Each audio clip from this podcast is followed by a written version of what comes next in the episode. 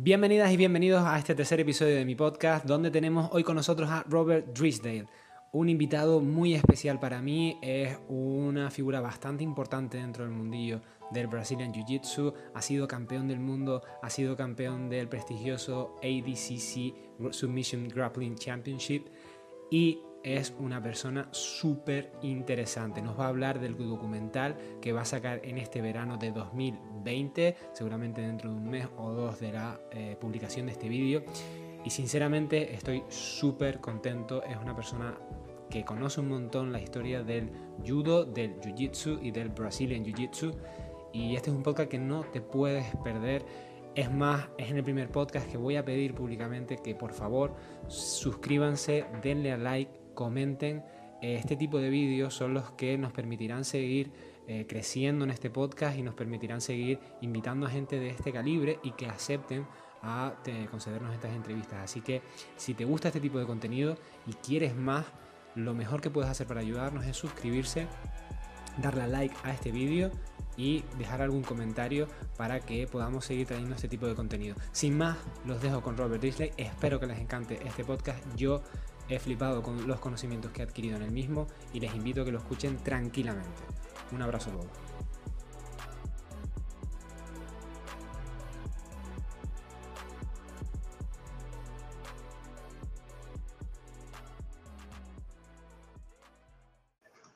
Eh, al principio, Robert, yo simplemente eh, hago una pequeña introducción, explico quién es usted y ya después siempre me gusta eh, que, que, nos cuente su historia usted mismo para empatizar y sobre todo, como vamos a hablar mucho del documental, que es lo que eh, yo estoy súper contento y muchas gracias por, por, venir conmigo, ¿vale?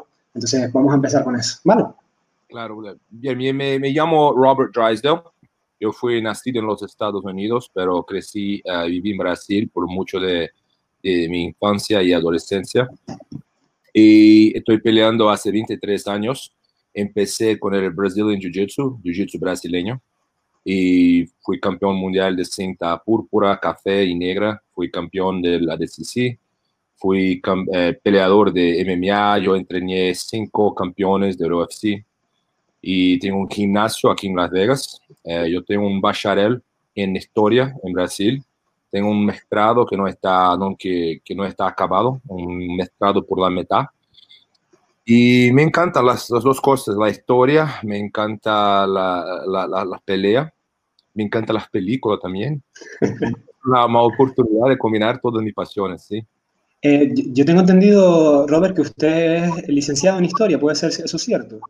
Sí.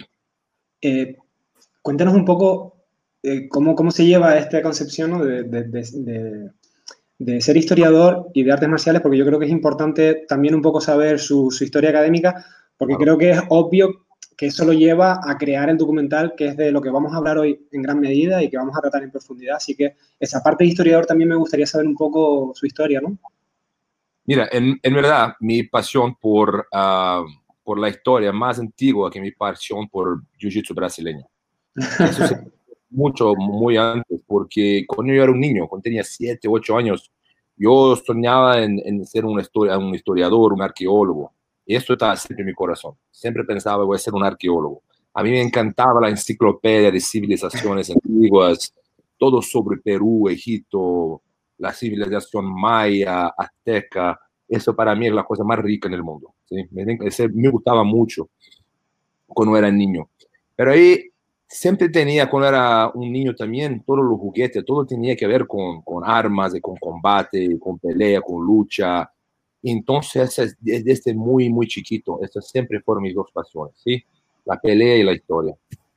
Pero cuando empecé a entrenar Jiu-Jitsu en el duro, yo no, yo, yo, yo, yo me, esas pasiones de historia, esta cosa de estudiar, se quedó un poco al lado, porque estaba tan enfocado en la competencia, que a mí ya no me importaba tanto con lo que me pasaba en, en, en el mundo en términos de pesquisa histórica, o mismo la historia del Jiu-Jitsu, nunca me interesó, hasta muy, muy poco tiempo, como a tres años antes, a, a, tres, tres años atrás, sí. yo me empecé a me quedar cada vez más interesado en la historia del jiu-jitsu, porque yo conozco de historia lo suficiente para saber que las cosas no son simples. No. ¿Me entiendes? Son muy complejas y, y, hay mucha gente, muchos eventos y no, no se puede decir esta cosa simplista de Maeda, Carlos, Hilio o Jigoro Kano, Maeda, Carlos Hilio. No es tan simple. Es muy más complejo y más rico. Sí. Entonces, mucha gente piensa que nuestro documentario es una tentativa de tirar crédito de la familia Gracie. No es lo caso. Nuestra tentativa, nuestro intento es de completar la historia, de hacerla más completa y más rica, no más pobre. Y, y ahí estamos, y hay mucha pesquisa, mucho trabajo. El documentario es, demasiado trabajo. Yo jamás imaginaba que sería tanto, tanto trabajo. Normal. Eh, hay que decir eh, que Robert ha sido muy, muy modesto con su historia y Robert se dedica a muchísimas cosas. Es dueño de un gimnasio en Las Vegas, tiene su propio equipo de Brazilian Jiu-Jitsu, es comentador muy bueno en, empresas como Flow, Flow Sports, más concretamente Flow Grappling y, otros, y otras empresas. Y, ya digo, a mí me gusta mucho el estilo que tiene de comentar, que siempre se agradece cuando empresas cogen a gente con los conocimientos tan grandes que tiene Robert y ahora, por último, se ha metido ¿no? en este film producer, ¿no? a producir esta, esta película. ¿Cuál fue ese, ese tipping point, ese punto ¿no? de inflexión? ¿Por qué hace tres años y no antes? Porque yo creo que las dudas que, se que tenía seguramente las tenías de hacía tiempo, ¿no? Atrás, de esa versión simplística de la historia dentro del Brazilian Jiu-Jitsu. ¿Cuál fue ese momento, no? Mira, uh, yo creo que sería un ceticismo. Una cosa que la historia la enseña es de que tiene que ser cético tiene que ser, no sé, no sé, no lo creo hasta que se haya evidencias de que es. Si mucha gente eh, no entiende la palabra escepticismo, piensa que escepticismo es uh, denial, una negación. No, no sé. Voy a estudiar para saber, tiene que tener evidencias, ¿sí? Y un alumno, como a tres, cuatro años atrás, me preguntó por qué yo no tenía una, una, una foto de Carlos y Helio Gracie en la, en la pared de mi academia. Y, y mira, no es por desrespeto, sino porque no conozco la historia. Yo no conocía. Yo no sé nada. Yo todo que yo sé, yo leí en la internet, alguien me, dio, me dijo, y, yo sé que como historiador lo sé que esas no son buenas fuentes. Entonces no sé qué se pasó. Yo nunca conocí un historiador, nunca había leído un historiador profesional escribiendo sobre cómo la historia del jiu-jitsu brasileño se desarrolló en Brasil. ¿sí? Entonces, pero la, la, pregunta de mi alumno me puso a pensar, ¿por qué no sé nada? yo soy historiador, soy peleador, debería conocer un poco. Y ahí me acordé de que tenía un alumno en uh, Tennessee que tenía un libro en su biblioteca que se llamaba Shocky, The Untold, Untold uh, Story of Jiu-Jitsu in Brazil, en inglés. Y fue la primera vez que yo había visto un trabajo académico al respecto del Jiu-Jitsu brasileño. Un trabajo académico muy serio, muy bueno. Y yo estaba muy sorpreso porque no, no imaginaba que eso existía. Entonces yo compré, había, hay un volumen 1, 2 y 3 en Amazon. Y compré esos tres volúmenes y lo oí muy rápido, son muy buenos. Y literatura pesada, no es como una literatura de... de ah, no, no, una novela, es un tratado. Con muchos números, datas, fechas y, y, y, y nombre, y nombre de gente que no, que no conocemos, en fin.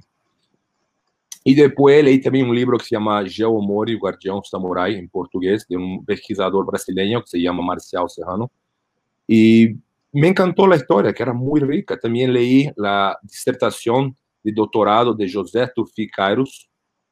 Então, um artigo e uma dissertação de doutorado que são muito ricas também. E todas diziam mais ou menos a mesma coisa, que havia muito mais gente envolvida e que, em verdade, a principal lição de todo isso era de que los brasileños no inventaron nada. Que los brasileños habían hecho era se especializado en un aspecto del judo Kodokan que los judokas japoneses habían negligenciado, porque la regla Kodokan se queda más de pie. Hay un preconceito contra la, pelea en el suelo. A los, japoneses, como Higoro no le gustaba la pelea de suelo. Entonces los japoneses empiezan a se especializar en la, la pelea de pie. Y en el Brasil, los brasileños se especializan en el suelo por diversos motivos. Y esta divergencia en cómo van a practicar empieza un divorcio entre los dos deportes. Pero para mí no, no había nada. Y eso le digo a mis, mis, amigos brasileños, muchas veces se enojan. Porque yo, yo tengo dos pasaportes, americano y brasileño. Para mí el nacionalismo no, no, tiene lugar en la historia, ¿no? Porque la verdad lo que le importa. Y lo digo, mira, no hay nada que los brasileños había, estaban haciendo en los 30, 40, 50, 60, 70, 80 hasta la mitad de la década de 90 que los japoneses ya no conocían. Los japoneses siempre estaban a la frente de los brasileños. Lo que se pasó que eh, después de Royce Gracie, después del UFC, después de la formación de la Confederación Brasileña de Jiu-Jitsu en 94, ahí los brasileños están a frente, porque ahí empieza la, la revolución técnica de que los brasileños tienen tanto orgullo. Eso empieza en 94, no en la década de 30, 40, porque todo lo que hacían hasta ahí, de 30 hasta los 80, estaba en libros de judo. Los judokas ya lo conocían, no había nada de nuevo. ¿Entiendes? Entonces, las conclusiones que los judokas del peso del siglo XX eh, llegaron, como la de arriba, la guarda X, todo eso, los brasileños van a llegar a las mismas conclusiones casi 100 años después. Entonces hay una enorme distancia en términos de evolución técnica. ¿sí? Y hoy sí, seguro, lo, lo, el jiu-jitsu brasileño está lejos de cualquier otra pelea de suelo. No, no hay está, ni judo ni nada. En, en de suelo, el jiu-jitsu brasileño es lo más sofisticado, sin duda. Pero en, en, los 80, yo, yo pienso que no. Muy interesante. Después también destacar para los que nos estén escuchando que Robert ya lo ha comentado. Eh, Robert es, si no, si no, mal recuerdo, mitad americano, mitad portugués. Eh, me gusta mucho el mensaje que dice sobre nacionales. Opino exactamente lo mismo. Y que está haciendo un triple esfuerzo porque entenderá el espectador que Robert, sus lenguas maternas son el inglés y el portugués y está haciendo el esfuerzo de hablar con nosotros en castellano. Nosotros hemos dicho que si en algún momento necesita hablar en inglés para expresarse un poco mejor, él lo puede hacer cuando él quiera y lo que escucharán es mi voz eh, a través de, lo que él pueda querer comentar en inglés. Robert, me gustaría que hiciera una pequeña presentación, ya que además es un placer escucharlo porque la verdad que se nota que es una persona que tiene un montón de conocimiento y pasión por las artes marciales en general, no solo por el Brasil en Jiu-Jitsu, creo.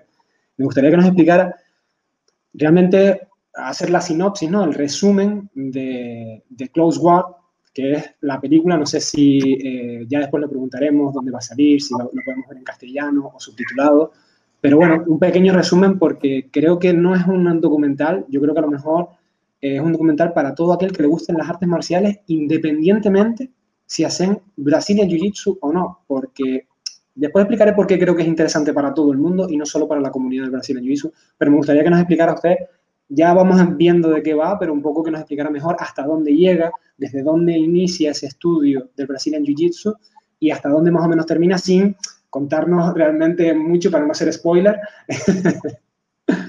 Mira, eh, eh, es una pregunta muy compleja. ¿Dónde empieza el Jiu-Jitsu brasileño? Es una pregunta que hasta hoy, eh, después de tres años de estudio, no tengo una, una respuesta perfecta. Mira, eh, eh, mira, eh, no hay duda que el jiu-jitsu brasileño vino del judo. El judo es la matriz de todo. Esto, está, esto no es discutible, ¿sí? esto es facto. Pero entonces la pregunta es, ¿dónde empezó el judo? Esa quizás sea una pregunta un poco más fácil. Y el judo, en verdad, no es un producto de la sociedad japonesa solo. El judo, en verdad, es un producto de ideas occidentales eh, filosóficas de educación, de deporte, de, educación física, ¿entiendes? De, lucha olímpica, de wrestling. Y todo eso, hay, un, un, casamiento de, las ideas occidentales por causa del momento en que se pasaba Japón en este periodo. Un momento de cambio, de transición, porque tiene que modernizarse. Entonces, todo que era antiguo, todo que era japonés, era tido como arcaico, viejo, y desnecesario, tenemos que modernizar, ¿sí? Y, y, yo, que no había, tenía experiencia en dos escuelas, en uh, dos ryus en Japón, que eran tradicionales, ¿sí? Y uh, tiene esas dos, esa, experiencia, ¿sí? Con esas dos escuelas, tiene una influencia del sumo también, y después del wrestling, pero principalmente con las ideas del wrestling. Y crea un sistema de enseño. Tiene la ambición de tener ese sistema de enseño en las escuelas, en, Japón. Y por eso cambia el sistema muchas veces hasta que el gobierno japonés lo acepte. Entonces tiene el, su genio en verdad no era tanto técnico, pero sino de entender el cambio por qué pasaba Japón. Entendió que había una necesidad de modernizar y, tener el arte marcial como un deporte es, un, es una idea revolucionaria, porque arte marcial viene de la guerra, de matar a la gente. y transforma la arte marcial en un deporte. Hoy, hoy lo que todos nosotros practicamos es un deporte. ¿sí? Y eso es gracias a Jigoro Kano, que tuvo lo, lo, lo genio de entender ese cambio. Y ahí crece una arte marcial que él volvida para, para toda la gente, para los niños, para las mujeres, para los viejos, los ancianos, todos. Y eso es revolucionario, demasiado, porque nadie había pensado eso antes. Entonces nosotros empezamos con la, la, la con la, no, no, una invasión, pero la, la, la, forzada abertura de los puertos japoneses en 1854. Los barcos negros. Sí, sí, entonces se apuntan los cañones para Ido y mira, se va a abrir para el comercio con los Estados Unidos o vamos a bombardearlo. Y los shoguns, sin opción, tiene que abrir su, su puerta, ¿sí? Y ahí empieza la influencia de ideas, la influencia de ideas occidentales en Japón. Y en este movimiento de asimilación de ideas occidentales nace el judo. Entonces, judo también es un producto de ideas occidentales, no solo, no solo japonesas.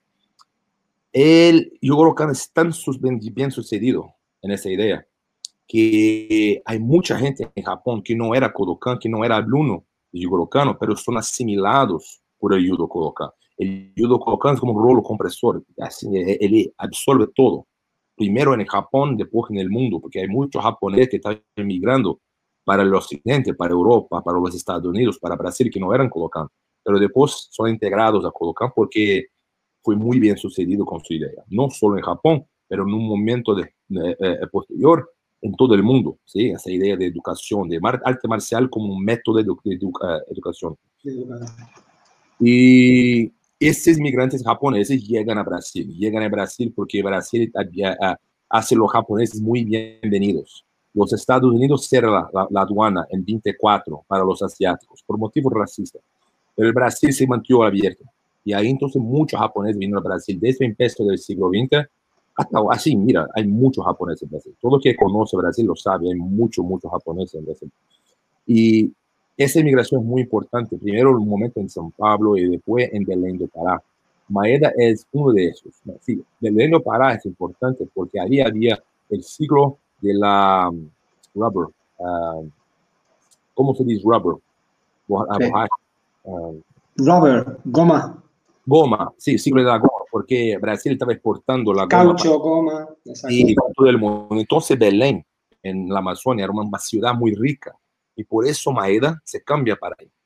Y allí empieza su experiencia como muy chiquita, así como peleador y profesor, porque ya está más viejo, ya está aposentado cuando está en Brasil. Entonces el papel de Maeda, en mi opinión, un poco exagerado, porque no hace mucho para el desarrollo del arte en Brasil. Su papel fue más de una persona importante, famosa, que daba credibilidad para que, que alegaba ser su alumno, que todo quería ser alumno de Maeda, porque era famoso.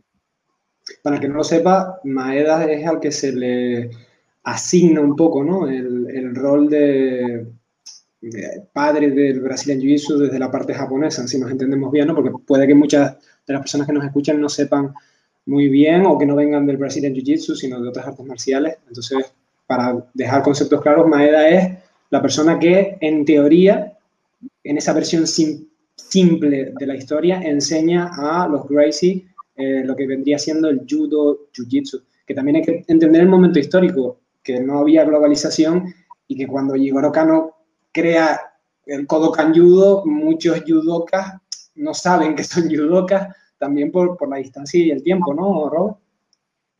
Sí, sí, y, y cuando se cambia, ese, ese cambio muy interesante, porque cuando los japoneses salen de Japón, la palabra jiu-jitsu era la palabra que estaba en la moda, es decir, era lo, lo común, todo era jiu-jitsu.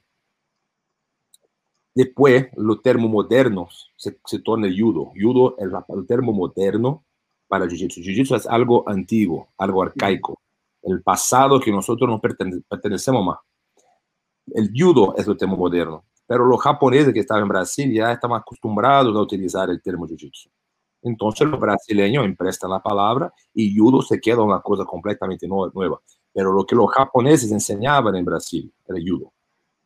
No había Maeda enseñaba judo, no, no hay duda. No enseñaba técnica oscura que nadie conocía, que eran técnicas secretas, que enseñó los secretos del samurái. No, eso es mentira. Eso no, nadie no conocía otra cosa, a no ser una breve experiencia en el sumo y una experiencia en el judo, Kodokan.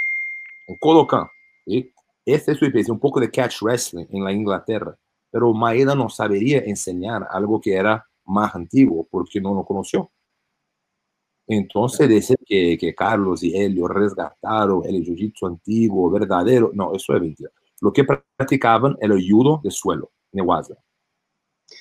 Porque yo lo, lo, que veo mucho, Robert, es en, en la, se nota que ha estudiado en el sentido de cómo afronta estos temas, ¿no? Porque lo que, lo que viene usted a decir siempre, ¿no? Que lo he escuchado en otras entrevistas, en inglés, en otros idiomas, es que hablaremos un poquito también de eso, ¿no? De la, de la gente que cree que esto es polémico, cuando simplemente es información. La información, es, es, los datos son los datos, no podemos valorarlos más allá de lo que es. Entonces, eh, cuando la, la, tradición oral, per se, todo el mundo sabe que, que, no es fiable. Es decir, si yo cuento un cuento, sé que de aquí a 100 años ese cuento no va a ser el mismo, va a ser otra cosa. Entonces, me, me, gusta mucho eh, las referencias que siempre hacen y me gustaría saber qué, qué, datos han podido coger, ¿no? Es decir, eh, pues dónde se han podido documentar para todo esto, si han viajado a Japón, si han ido eh, a Brasil, en, Brasil, ¿qué, qué, fuentes tienen, ¿no? Porque ya comenté un libro que de hecho lo voy a recomendar por abajo, voy a poner un link en Amazon para las personas que quieran ver ese libro que he recomendado al principio de, del podcast.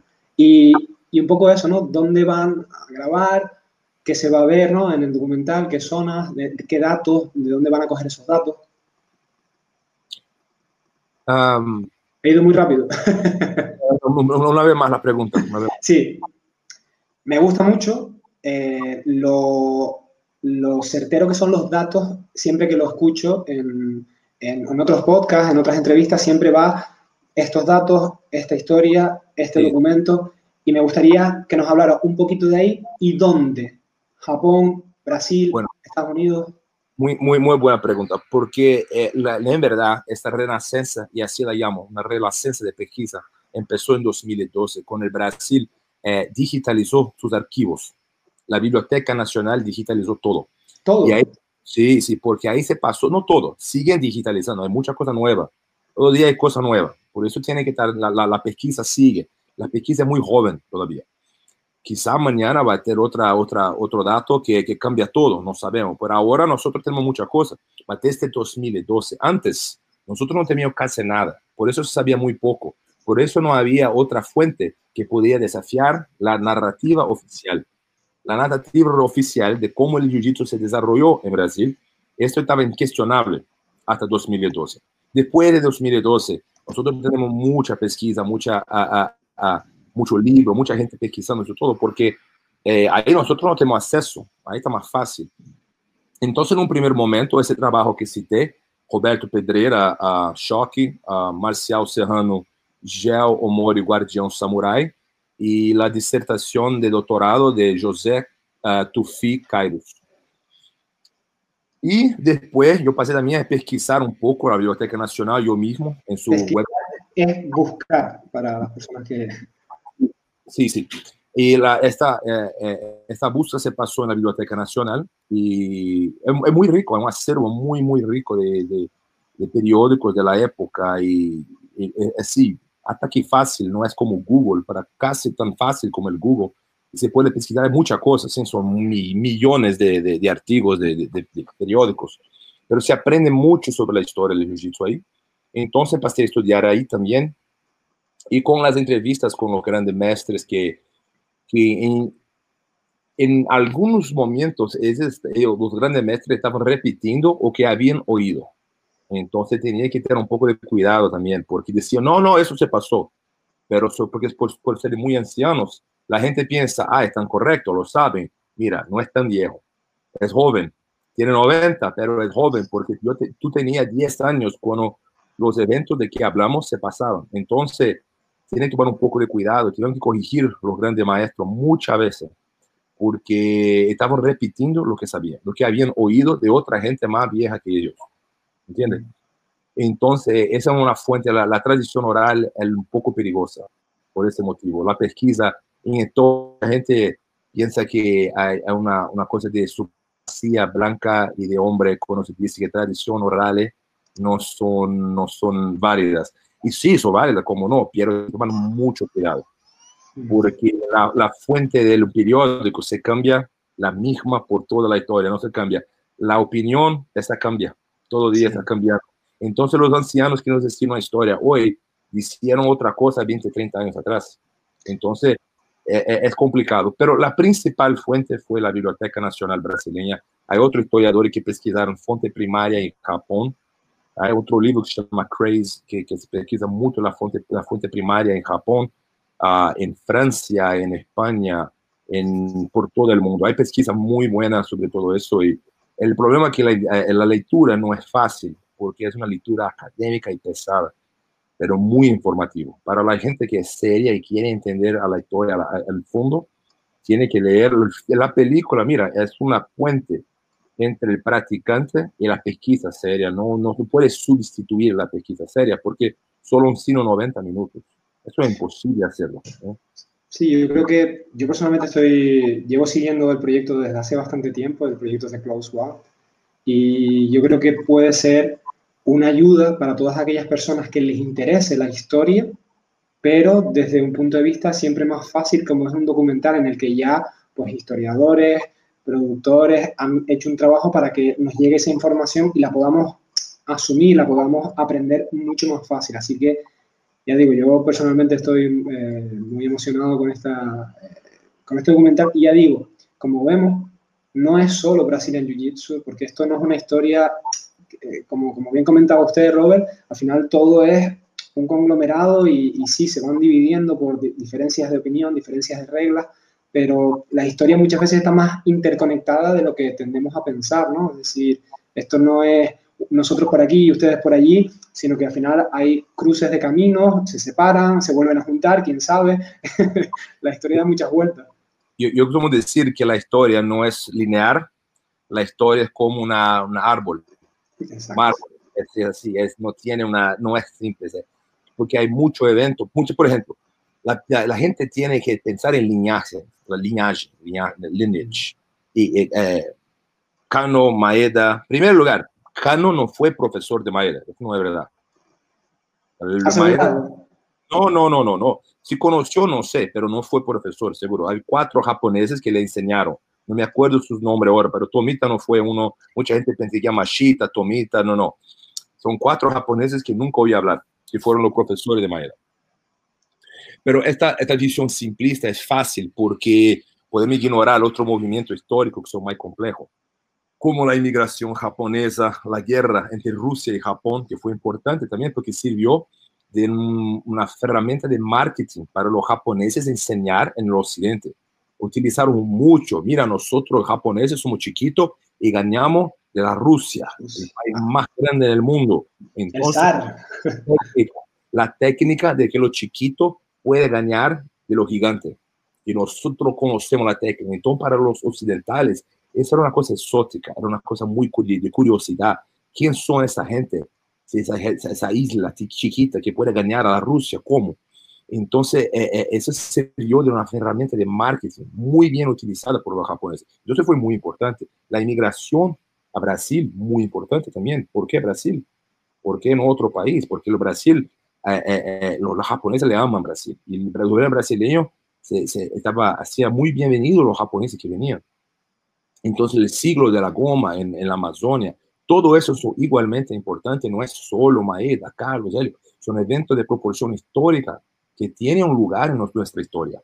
Y esta es la gran dificultad de nuestro documentario, de que tenemos que contar todo eso, es, muy, es mucha historia, todo, todo eso es un documentario en sí, la historia del plano, la historia de judo, la historia del Maeda es un documentario, la historia del de, siglo de la goma, de, de, la inmigración, son una historia riquísima, de globalización, nosotros hablamos de la globalización, nosotros hablamos de, de no solo de pelea, hay gente que piensa que, que, que, la, que la, pelea es, la, es lo único la única manera de, de, de mirar este todo y no es porque la pelea está abajo de, de fuerza económica que son muy fuertes.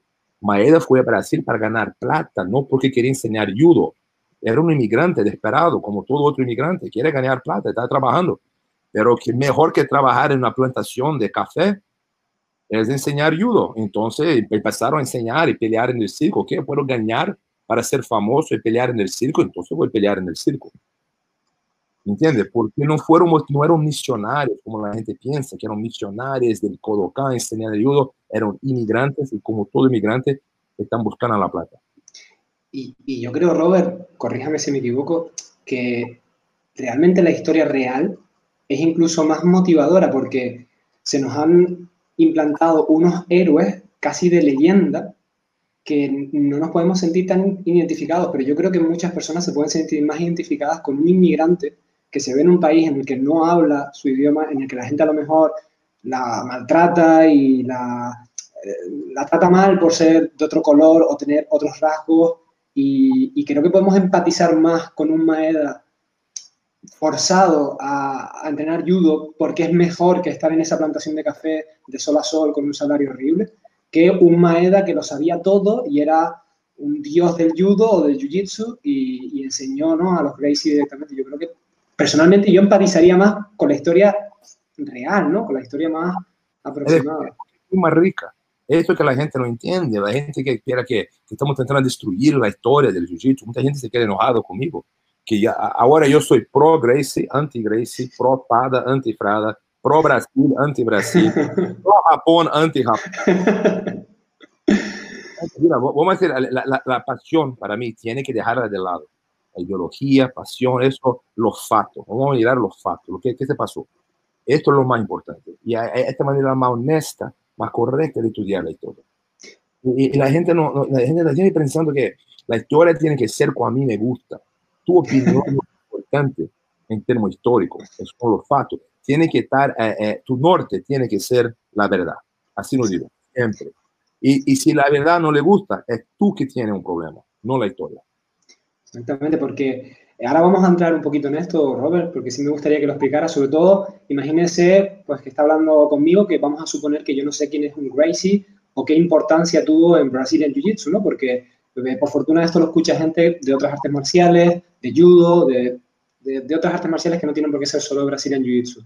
Entonces me gustaría que nos explicara por qué esa controversia o esa posible controversia con los Gracie, porque hay un discurso que difiere del que a lo mejor usted va a dar en, en el documental, ¿no? ¿Por qué esa controversia?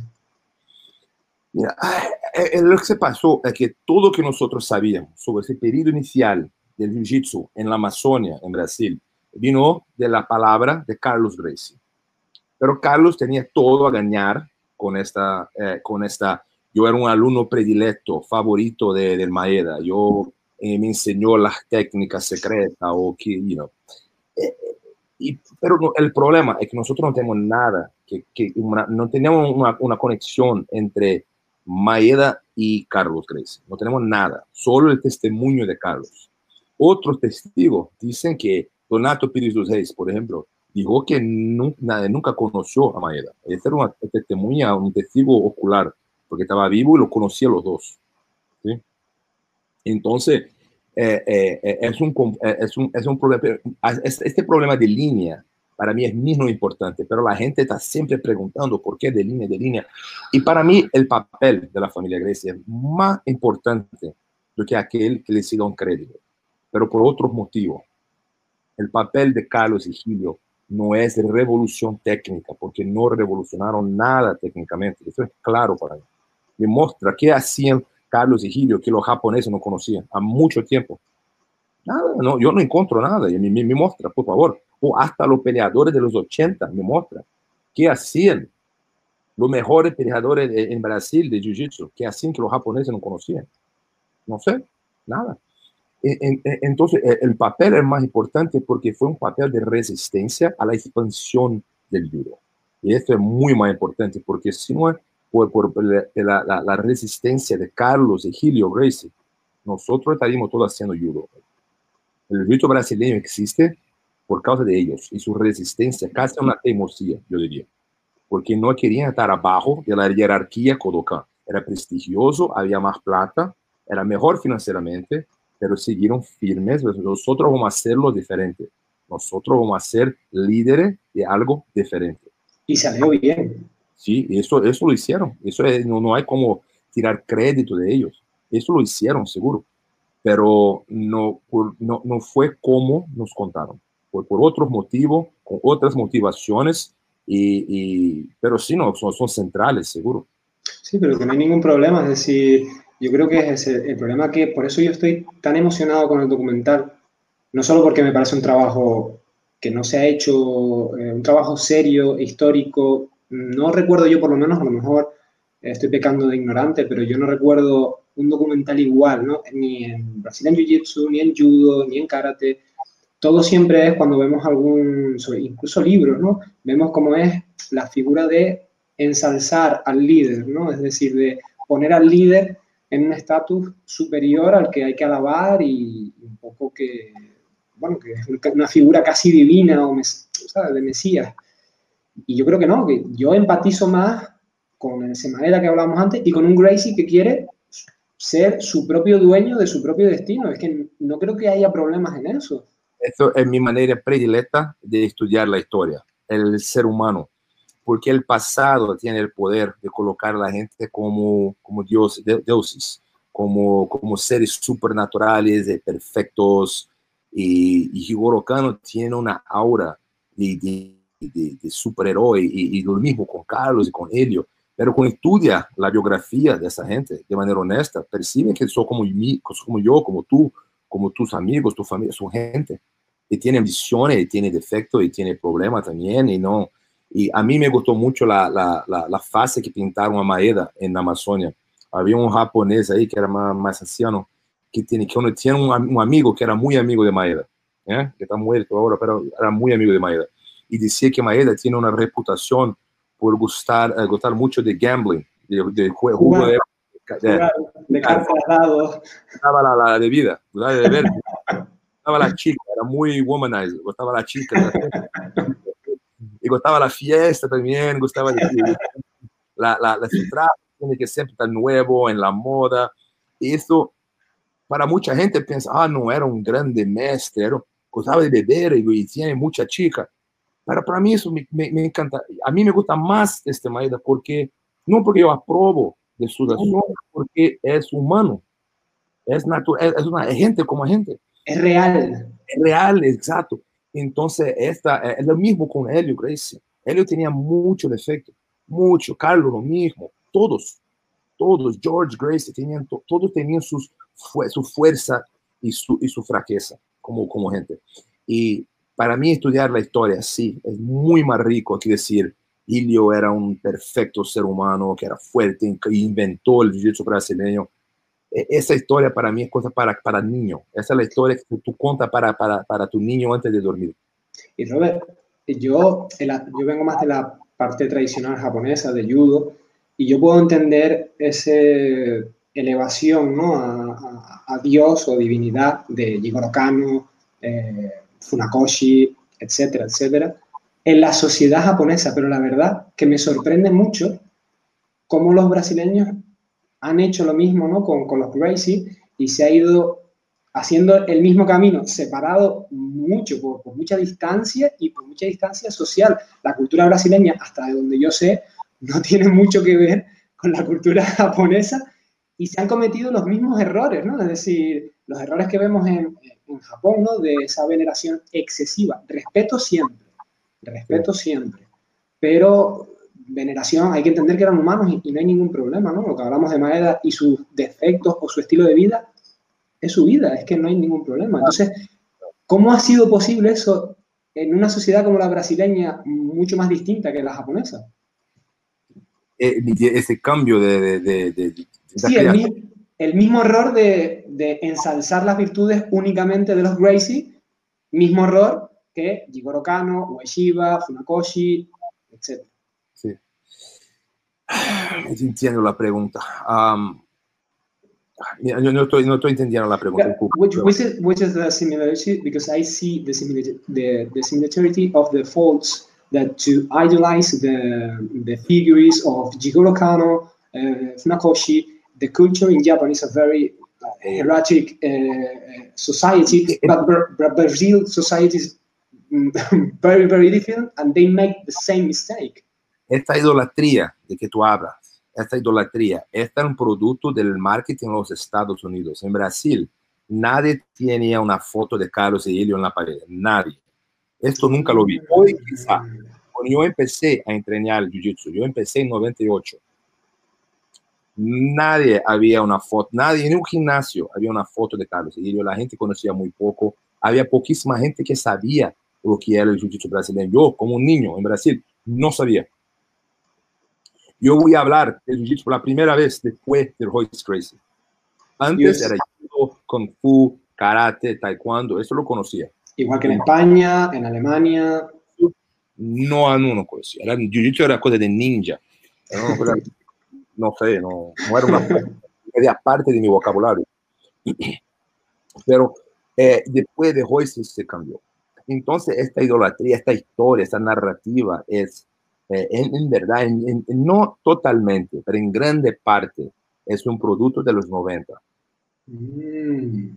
Es, no había, nadie en Brasil llama de jiu-jitsu brasileño.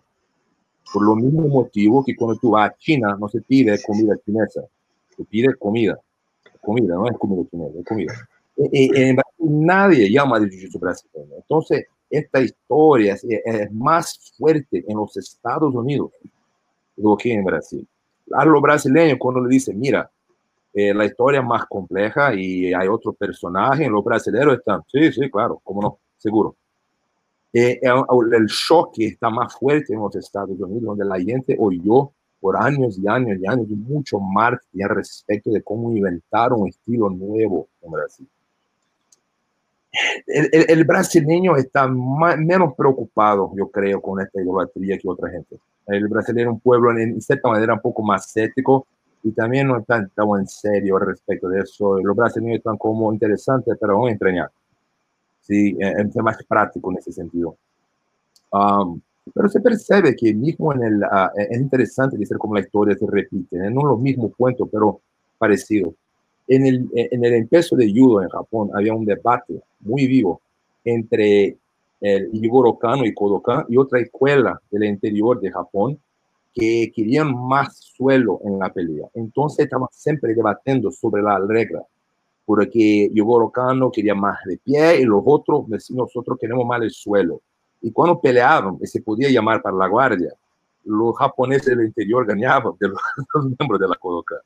Yo pienso que Jigoro Kano conocía poco de la lucha del suelo, porque tu, experiencia era de escuela que había poca pelea de suelo, había más una experiencia más de pie. Entonces, lo que, lo que yo no conozco, lo condeno. Lo que no conozco, bueno. Lo que lo conozco bien, ese es bueno. Así somos todos nosotros. yo, tú, es el ser humano. Y hay mucha resistencia del interior. Y de esta resistencia tiene una parte en la creación del judo que se queda abajo de la estructura del judo internacional, pero separada al mismo tiempo. Sí, es, un, es una, una, una, sobrevivió una tradición muy antigua ¿sí? de pelea de suelo. Hoy nosotros tenemos, en Brasil, en la década de 30, 40, había un debate muy parecido, porque los japoneses querían quedarse de pie, los brasileños en el suelo. Quería pelear sin tiempo, sin punto, quería sin manga, para que la, la, la, la, la, queda... Guaderaña se, se queda más difícil, ¿sí? Y hoy nosotros tenemos otro debate que sigue muy parecido, con la, la, la llave de, de la... Um, pie. De, de, pie, con la llave de, de, talón, ¿sí? Porque eso cambia todo en la pelea. Entonces, este debate sigue. Pero a mí, yo percibo que la gente siempre quiere la regla que le gusta personalmente. Y no están pensando en la arte marcial. La mejor regla es la que yo soy bueno, que mí y mis alumnos voy a ganar.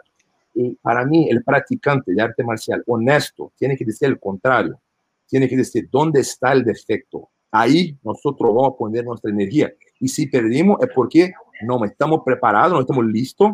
Vamos a preparar mejor, vamos a aprender y vamos. Eh, eh, eh, la arte marcial tiene que estar siempre progrediendo, siempre mejorando. Y hay gente que tiene tanto orgullo, tanta, tanto pride, que, que pone la arte marcial abajo de sus intereses personales. Eso para una lideranza, para un alumno es un error.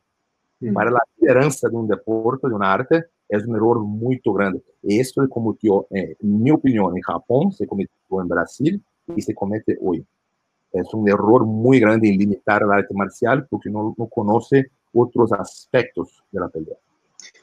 Súper interesante, Robert. La verdad que eh, eh, muchos de los aspectos que estamos hablando, además, también me gustaría recomendar a las personas, al final hablaremos más sobre ello, pero que se pasen por el Instagram de Close War, porque eh, muchas de las cosas que comenta Robert las estoy recordando de que tiene fotos sobre las que habla al respecto en su Instagram y la verdad que es súper interesante.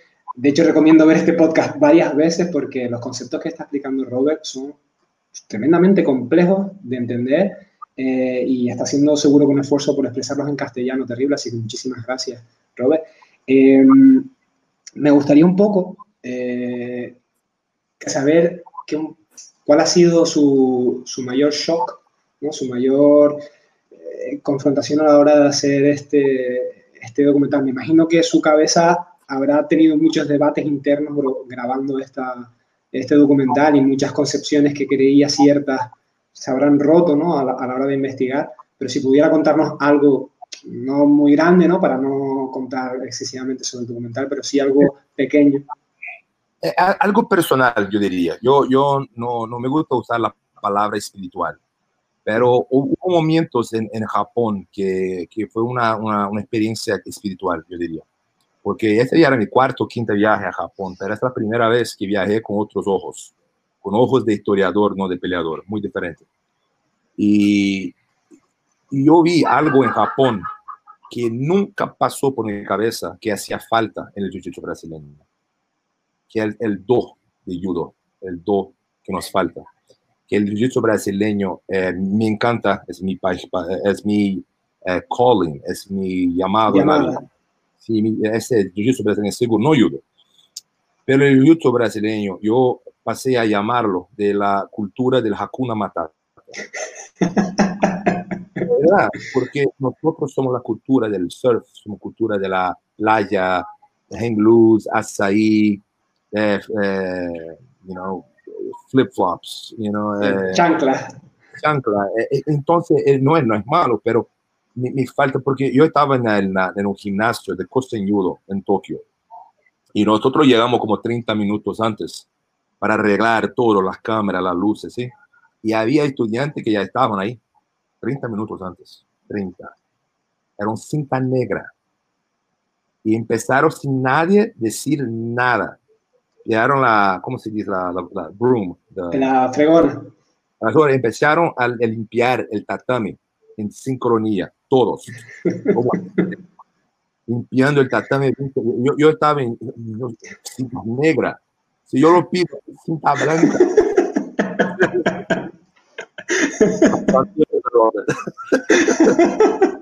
Pero para ellos era automático. ¿Entiendes?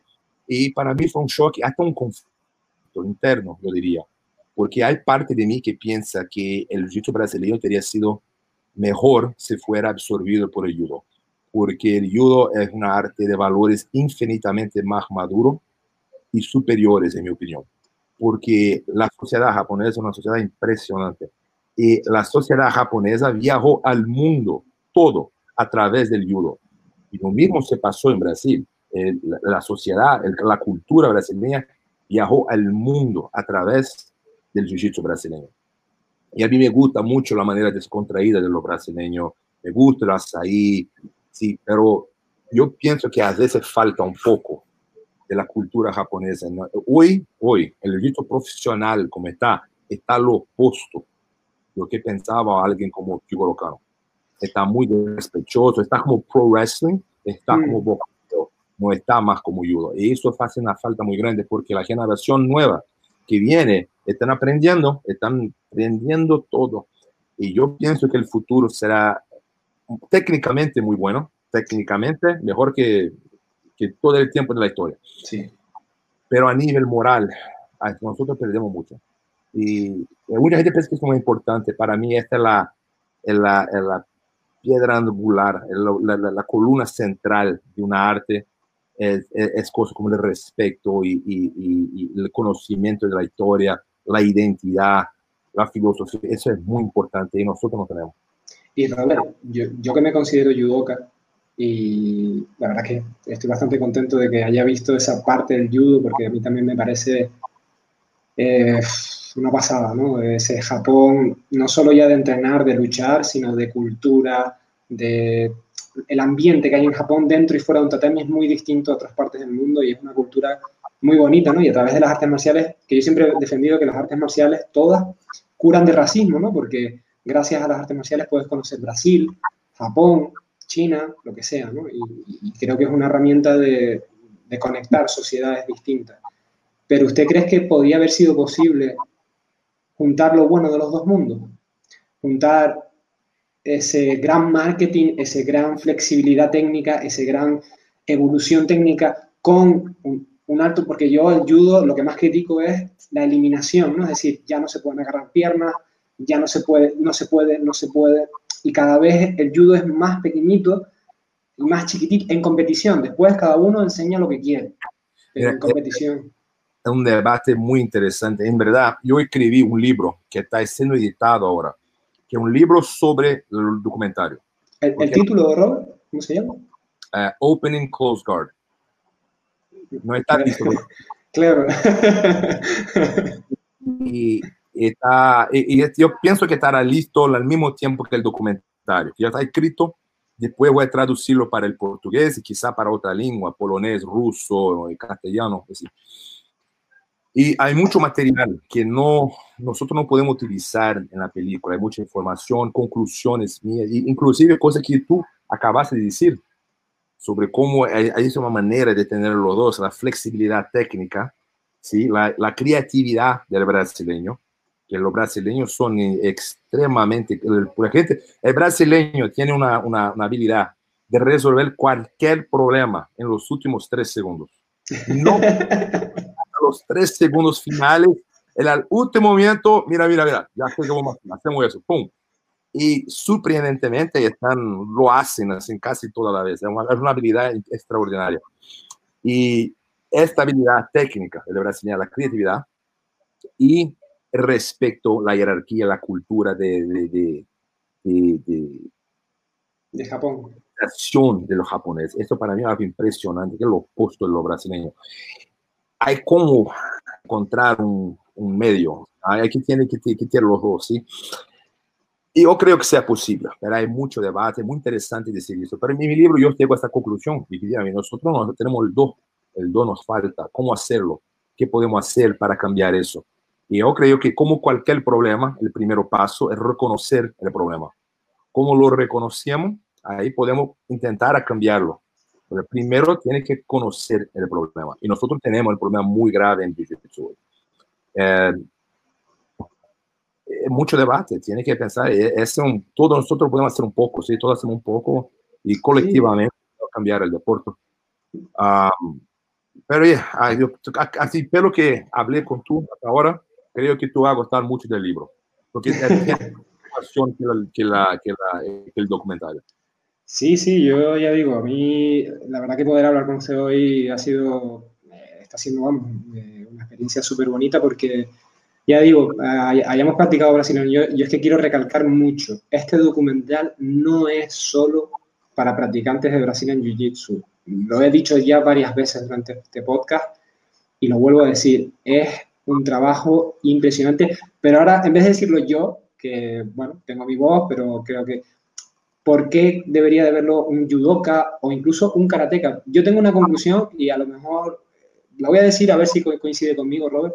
Yo creo que porque si este documental tiene éxito, y ojalá lo tenga, y toda la suerte del mundo por parte mía y de mi equipo, eh, abre las puertas, abre las puertas a que esto siga ocurriendo, a que haya documentales sobre Jigoro Kano, a que haya gente que quiera estudiar a Jigoro Kano, a Funakoshi, a Carlos Gracie, a estudiar qué ocurrió de verdad para poder mejorar hacia dónde vamos y no tener esos errores que han cometido los demás. Es decir, porque al final tu padre, tu madre, lo que no quieren es que repitas los mismos errores, pero no te, te reconocen cuando hay dinero y cuando no. Y aquí nos están mintiendo muchas veces de cuándo había y cuándo no. Entonces, esa es mi conclusión de si tiene éxito Close One, y espero con todo mi corazón que lo tenga, que pueda haber o usted mismo, que Netflix se ponga en contacto con usted y puedan hacer una serie más larga.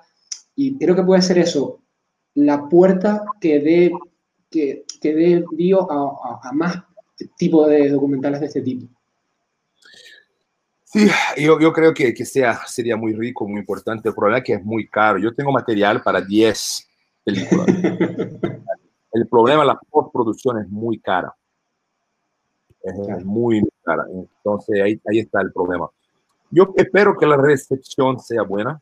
Uh, mi, mi intención, yo estoy seguro que mis intenciones siempre fueron um, las mejores posibles. Yo no estoy um, políticamente um, del lado de los de brasileños, de los judoka o de la familia Grecia. Yo pienso que existe un esfuerzo de mi parte, de nuestro equipo, de tener de, ser imparcial. Existe ese esfuerzo. Si logramos o no, no sé. Porque sería, si, no logramos, es falta de competencia, no de voluntad. Porque desde el peso siempre decimos, nosotros vamos a ser lo más imparcial posible y si la historia está más para los japoneses, que sea. Si está más para los brasileños, la familia Gracie, que sea. Entonces, esa es la preocupación principal. Uh, es mucha historia para contar, es mucha, mucha cosa. Entonces, no sé si la dificultad de tanta información en tan poco tiempo. Pero todas las pistas para la gente que quiere conocer a Honda, es el principal objetivo del documentario, no solo ser parcial, pero empurrar a la gente para que estudie un poco más além del filme, de la película, para que estudien un poco, para que, porque las pistas están todas ahí si quiere conocer más sobre el judo, ya sabe dónde procurar. Está todo ahí. Ya, le dimos la, esto es interesante, entonces puede pesquisar. Porque la historia es muy importante. La historia da al ser humano un senso de identidad. El ser humano tiene que tener identidad. No, no, es, no solo no todo estar vivo, tiene que saber de dónde viene. Y eso no solo para la gente, pero para un arte como el jiu también. Tiene que nosotros tenemos que conocer nuestra historia de manera correcta para que nuestro futuro sea correcto. Si tiene un, pasado distorcido que está en denial, que está en, está en negación, entonces el futuro será lo mismo. No será un futuro bueno. Y es, yo esto creo que el jiu brasileño tiene que pasar por ese proceso de reciclaje de pensamiento histórico.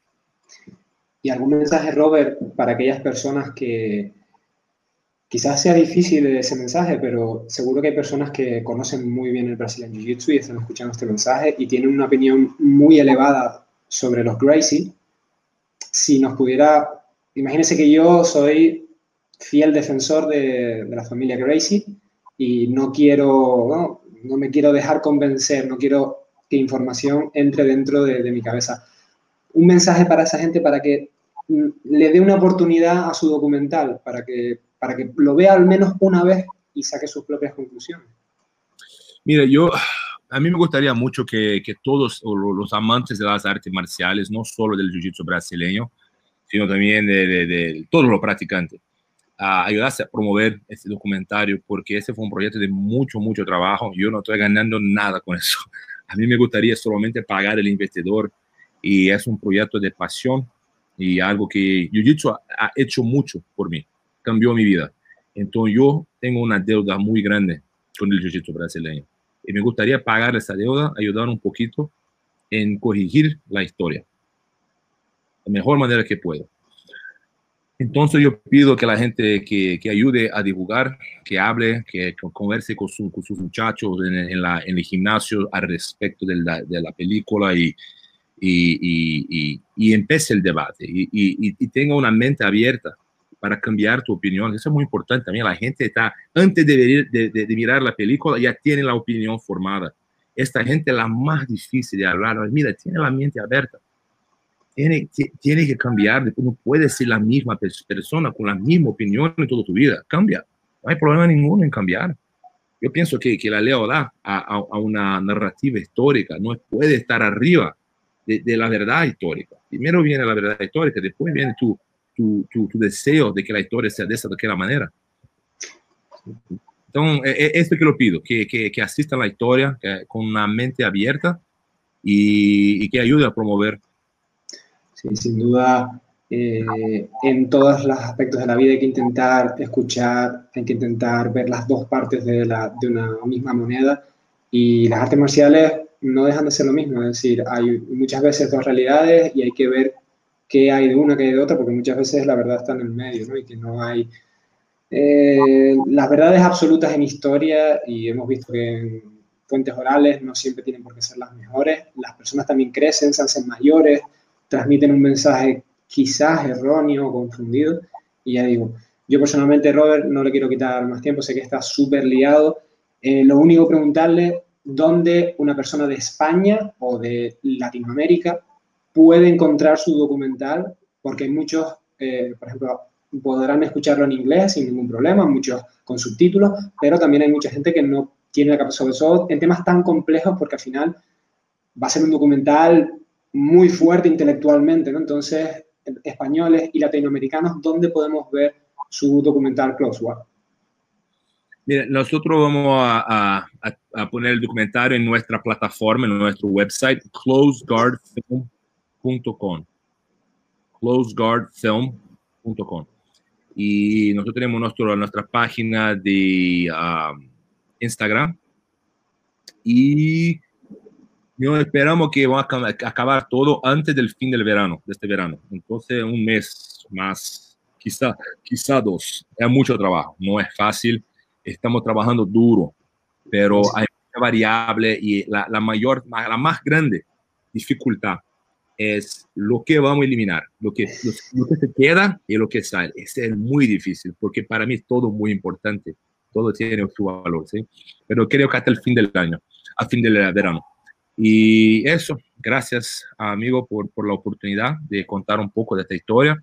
Gracias a todos que están oyendo, oyendo y si está en Las Vegas un día, puede visitar mi gimnasio. Yo tengo una política de, de puertas abiertas y, y, sí, sí, todos están bienvenidos, muy bienvenidos en mi gimnasio. Y vamos a hablar de historia y vamos a entrenar jiu-jitsu. Pues muchísimas gracias, Robert. Ya saben, eh, cuando acabe todo este lío, pandemias globales y este 2020, si algo va a tener bueno para las artes marciales 2020, creo que es su documental, porque no ha sido un buen año para nosotros, pero espero que este documental eh, llegue muchísimo. Nosotros vamos a luchar por, por, que ese mensaje llegue. Por lo menos un espectador fiel ya tenía desde el principio y ahora conociéndolo más, estoy seguro de que muchas personas se van a interesar por este proyecto suyo. Robert, muchísimas gracias por su tiempo y esperamos que tenga muchísima suerte con ese documental porque se lo merece por su trabajo. Como hemos visto hoy, hablando en un idioma que no es el suyo y hablando perfectamente y con la misma pasión que podía hablar en inglés o más. Así que, Robert, muchísimas gracias. Gracias tú.